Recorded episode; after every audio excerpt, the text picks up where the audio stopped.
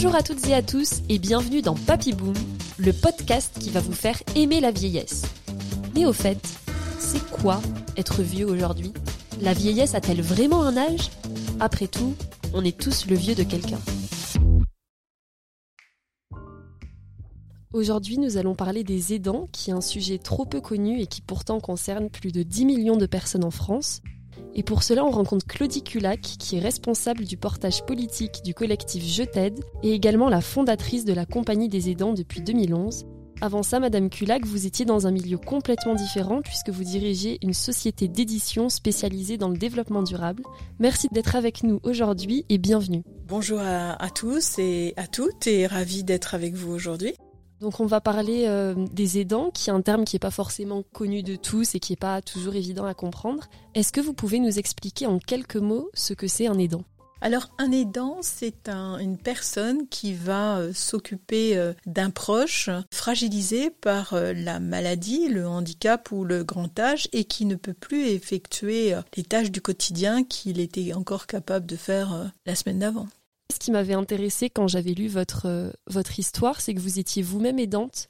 Et c'est pour ça que vous êtes impliquée là-dedans. Est-ce que vous pouvez un peu nous, nous expliquer combien de temps vous avez été aidante, qui vous avez aidé et comment ça s'est passé?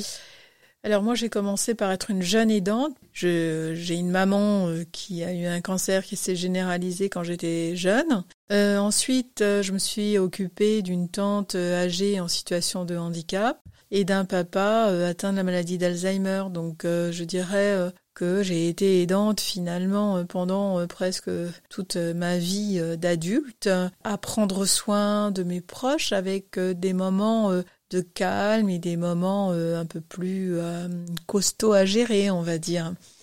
Et quand vous étiez aidante, justement, est-ce que vous saviez que vous étiez aidante, cette étiquette, ou vous la connaissiez pas? En 2011, je suis allée voir la, responsable de l'agence qui euh, déléguait des, aides à domicile euh, au domicile de mes parents et je lui dis Monique, j'en peux plus, je suis crevée. Elle m'a dit bienvenue chez les aidants. Je dis c'est quoi? Elle me dit on organise un focus group est-ce que vous voulez venir Donc je me retrouve dans ce focus group et euh, il y avait essentiellement des femmes. Là je les écoute parler, je me dis mais elle raconte ma vie là. et tout à coup, je prends conscience qu'effectivement, je suis une aidante. Et au départ, je prends conscience que je suis aidante de ma tante et de mon père, mais j'ai pas conscience que j'ai été aidante de ma mère quand j'étais plus jeune. Et c'est longtemps après, en discutant avec une psychologue, que je me dis, ah, mais au fait, j'ai aussi été une jeune aidante. Donc vous voyez, en fait, quand, quand ça vous arrive, ça vous paraît euh, tellement euh, normal de vous prendre en charge vos parents parce que vous les aimez, hein, et peu à peu, euh, bah, vous devenez de plus en plus aidant. Très très vite, ça prend beaucoup de temps dans, dans votre vie et, et la conciliation des temps de vie est compliquée. Et quand vous avez découvert en 2011 que vous étiez aidante le mot, est-ce que ça vous a soulagé de savoir qu'il y avait euh, d'autres personnes dans ce cas-là euh, qui vivaient exactement les mêmes choses ou ça vous a fait peur? Enfin, qu'est-ce que vous avez ressenti? Ah, Merci pour cette question, elle est tellement essentielle. c'est vrai que ça m'a soulagée à dire vrai. Non mais c'est incroyable, c'est-à-dire de se dire hein, mais en fait, euh, je suis pas toute seule d'abord donc allez, sèche tes larmes et vas-y, ça va aller et de pouvoir échanger aussi avec les autres de me dire euh, je vais pouvoir peut-être partager avec d'autres aidants ce que je vis, d'abord bénéficier de leur expérience parce que ça c'est pour moi essentiel, c'est ce qu'on appelle la aidance. C'est important de pouvoir échanger avec ses pairs parce qu'ils ne nous jugent pas. Parce que si vous voulez, il y a un truc chez les dents, c'est qu'il a toujours l'impression de ne jamais en faire assez. Il culpabilise et ça le met dans un type d'émotion qui n'est pas une émotion tellement positive. Se dire euh, que je ressens est tout à fait normal, euh, parce que parfois, vous savez, vous en avez marre, hein, vous avez envie de dire bon, c'est pas grave, j'y vais pas, euh, ça va pas changer.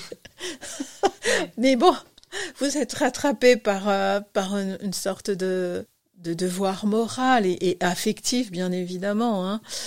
Donc vous y allez, mais je vous jure qu'il y a plein de fois où je me disais, oh là, je serais mieux à la piscine, quoi.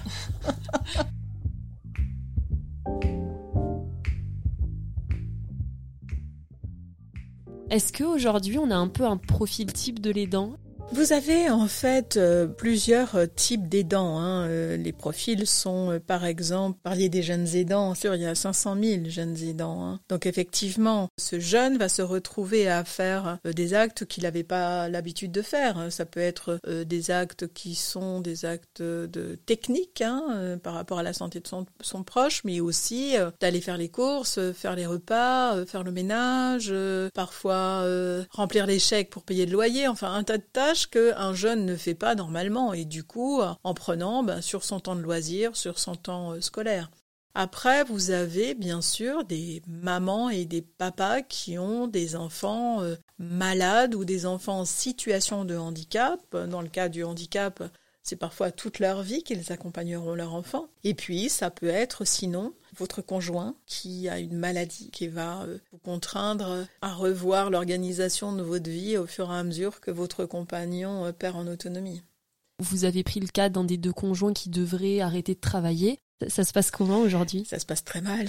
Malgré tout, heureusement, il y a euh, quelques petites solutions pour accompagner la vulnérabilité et la fragilité. Mais euh, très souvent, nous rencontrons un parent qui a arrêté de travailler et comme il arrête de travailler euh, sur une longue durée, eh bien, il n'a plus de revenus. Et ça, c'est très inquiétant pour nous parce que pas de revenus, ça veut dire pas de cotisation retraite et ça veut dire qu'au moment où il arrivera à la retraite, eh bien, il aura euh, le minimum du minimum de la retraite. Et c'est des situations très injustes que nous essayons de combattre pour euh, faire comprendre que c'est parce que, en fait, il y a des manquements dans l'accompagnement des plus fragiles d'entre nous dans notre société que les aidants sont obligés de compenser. Et puis, il y a une autre chose qui est très importante pour moi, c'est que ce qui nous caractérise en tant qu'humains, c'est l'empathie que nous avons pour notre proche. Alors notre proche euh, au sein de notre famille ou notre ami ou notre voisin. Et que tout naturellement, nous allons l'accompagner, le soutenir, le soigner, le protéger. Euh, et que euh, ça passera avant tout, même avant notre propre vie. Une fois qu'on sait ça, eh bien, la société doit mettre en place des garde-fous pour soutenir euh, cette maman, par exemple, dont cet enfant a, un cancer qui est récidive, ça dure dix ans, qu'est-ce que vous voulez, cette femme, qu'elle euh, elle, elle, va pas faire autre chose que de s'occuper de son, de son enfant. Ou alors des territoires où il manque des solutions, dans le cas de l'autisme par exemple, avec des parents qui n'ont pas de solution pour accueillir leur enfant et qui sont obligés d'arrêter de travailler. J'allais justement euh, vous parler de ça. ça tombe bien parce qu'on a euh, deux autres épisodes dans le podcast. On en a un qui parle des EHPAD et un autre qui va parler des métiers du grand âge en général avec notamment les auxiliaires de vie. J'ai l'impression que les aidants, ils vont être un peu un, un bras droit au final parce que sans eux, déjà que la situation est compliquée, qu'on manque de personnel qualifié. C'est combien les aidants? C'est 10 millions 11 millions. 11 millions. Entre 11 et 15. Hein. Enfin, ils font énormément de choses et sans eux, on serait complètement débordés. Il y a un problème aujourd'hui de métier en tension dans le secteur des services à la personne. On ne trouve plus pas suffisamment, en tous les cas, de personnel formé pour être auprès de nos proches fragilisés. Donc on voit bien qu'il y a plusieurs facteurs. Il y a le facteur de la rémunération, des conditions de travail, de la formation et euh, de la façon dont on considère les personnes. Or, vous avez vu que avec cette horrible crise Covid, je vous plains, je vous plains tous et j'ai beaucoup de, de pensées pour tous les jeunes, hein, ce moment si difficile pour vous. Vous avez vu à quel point euh, ça a été compliqué parce qu'il y avait euh, des hôpitaux qui demandaient à ce qu'on vienne chercher euh, le proche hospitalisé pour faire de la place, pour accueillir des patients. Vous aviez en parallèle des infirmières qui étaient réquisitionnées par les hôpitaux. Vous aviez des aides à domicile qui, euh, elles, devaient rester chez elles pour euh, euh, s'occuper de leurs enfants. Donc rien n'avait été prévu pour elles. Et vous aviez des aidants qui télétravaillaient tout en surveillant les devoirs de leurs enfants. Donc, à cette occasion-là, on s'est dit Ah, mais quel métier formidable, heureusement qu'ils sont là. Je parle de tous ces métiers euh, du médico-social, hein, du paramédical, de toutes ces personnes sans lesquelles ça aurait été une catastrophe, et bien évidemment de nos aidants qui ont été présents. Mais nos aidants ne sont pas des professionnels. Les aidants sont des aimants, doivent garder leur place Quand il s'agit de s'occuper d'un proche fragilisé, il faut des professionnels. Et d'ailleurs, je dois rendre hommage à toutes ces aides à la personne, sans lesquelles moi je ne vous parlerai pas aujourd'hui, parce que je ne sais pas comment j'aurais fait sans la présence de ces aides à domicile. Ils sont indispensables à l'équilibre de notre société et à sa cohésion sociale.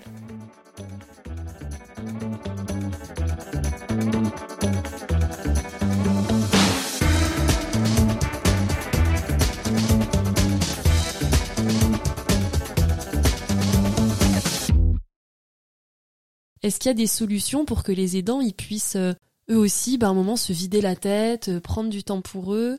Donc, il y a plusieurs solutions extrêmement intéressantes. Une solution de répit que j'aime beaucoup, moi, c'est le baluchonnage. Alors, va falloir nous expliquer. Je pense que c'est.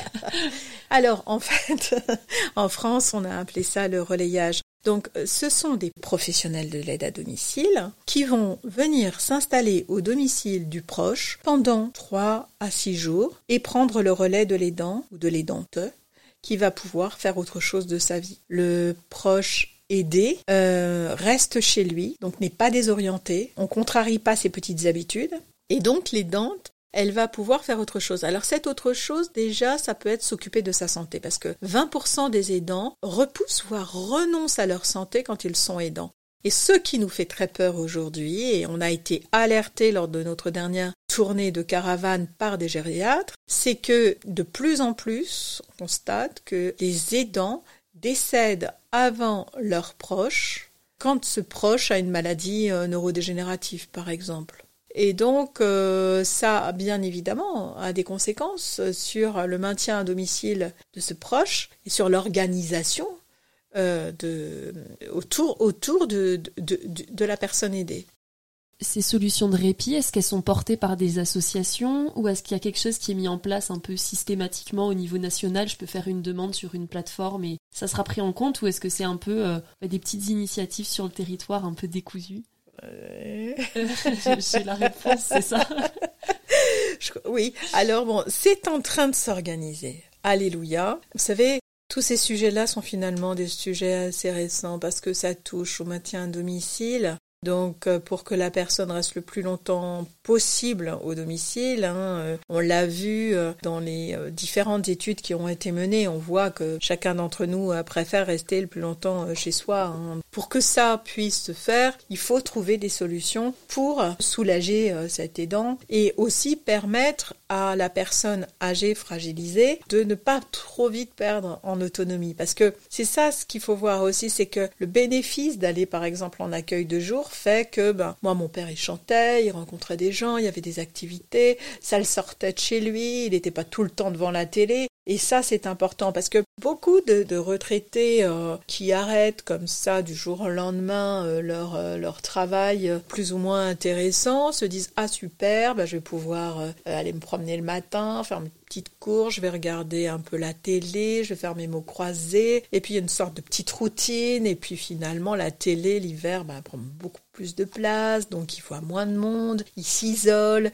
Et ça c'est pas bon non plus pour rester en forme. J'aimerais bien euh, revenir sur le sujet aussi des jeunes aidants parce que je pense qu'on va avoir pas mal de, personnes assez jeunes qui nous écoutent. Vous avez dit qu'il y en a 500 000, mais est-ce qu'ils ont euh, des aides particulières? Comment ça se passe pour concilier avec les études? Je pense pas qu'il y ait une exception. Euh, je vous inviterai plutôt à vous rapprocher de l'association JAD, Jeunes Aidants Ensemble, qui est beaucoup plus qualifiée que moi sur le sujet. Cependant, euh, ce que euh, je vois depuis euh, maintenant 3-4 ans, c'est que les choses commencent à s'organiser. Il y a une sensibilisation qui est faite auprès des professionnels de l'éducation nationale afin qu'ils repèrent plus facilement ce jeune. Et c'est pour ça que je pense aussi que nous avons une responsabilité individuelle quand on est jeune d'ouvrir les yeux et de voir autour de nous quels sont nos camarades, nos collègues qui peuvent être dans ces situations et comment individuellement, on peut aussi aider parce que c'est des petites choses, vous voyez, euh, qui peuvent soulager euh, euh, la vie de, de ces jeunes et puis montrer qu'on est là pour eux.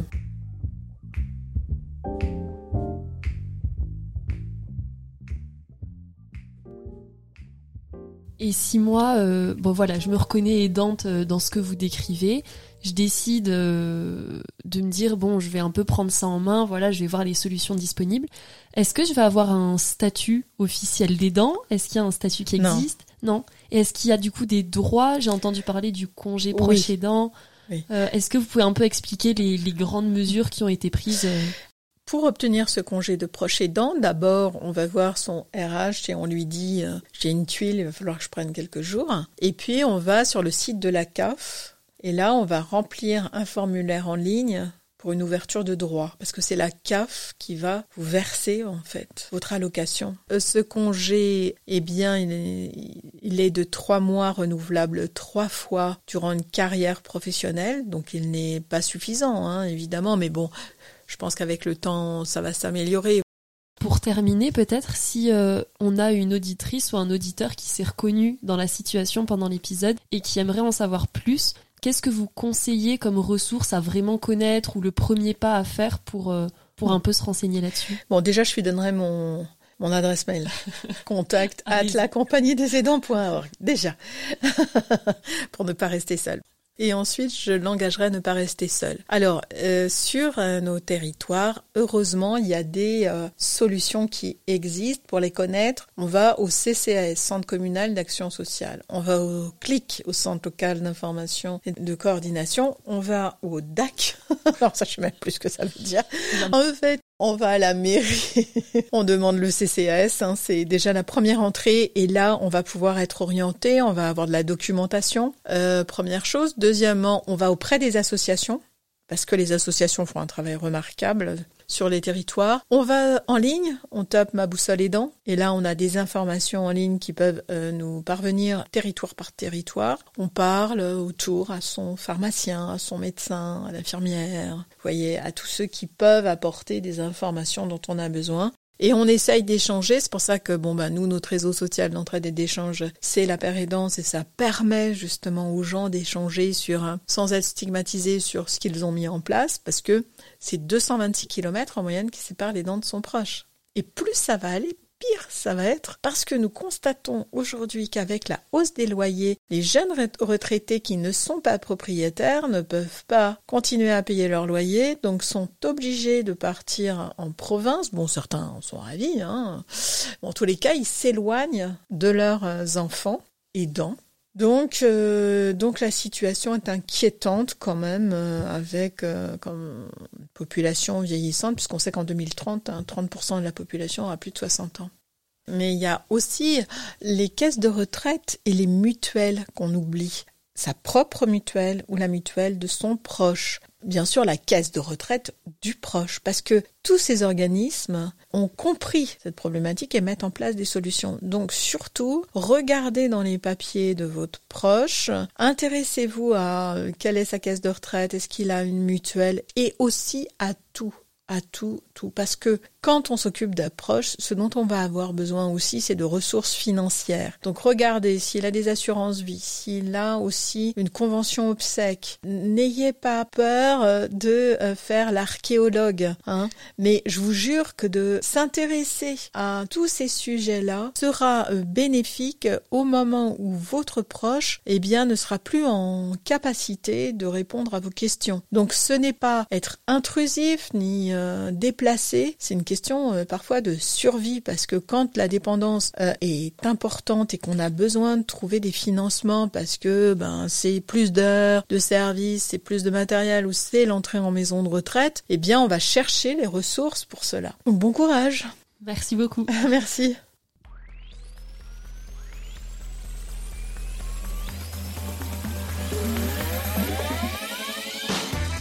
Merci de nous avoir écoutés. Si ce podcast vous a plu, n'hésitez pas à lui laisser une note ou un commentaire et à le partager. On se retrouve la semaine prochaine pour un nouvel épisode.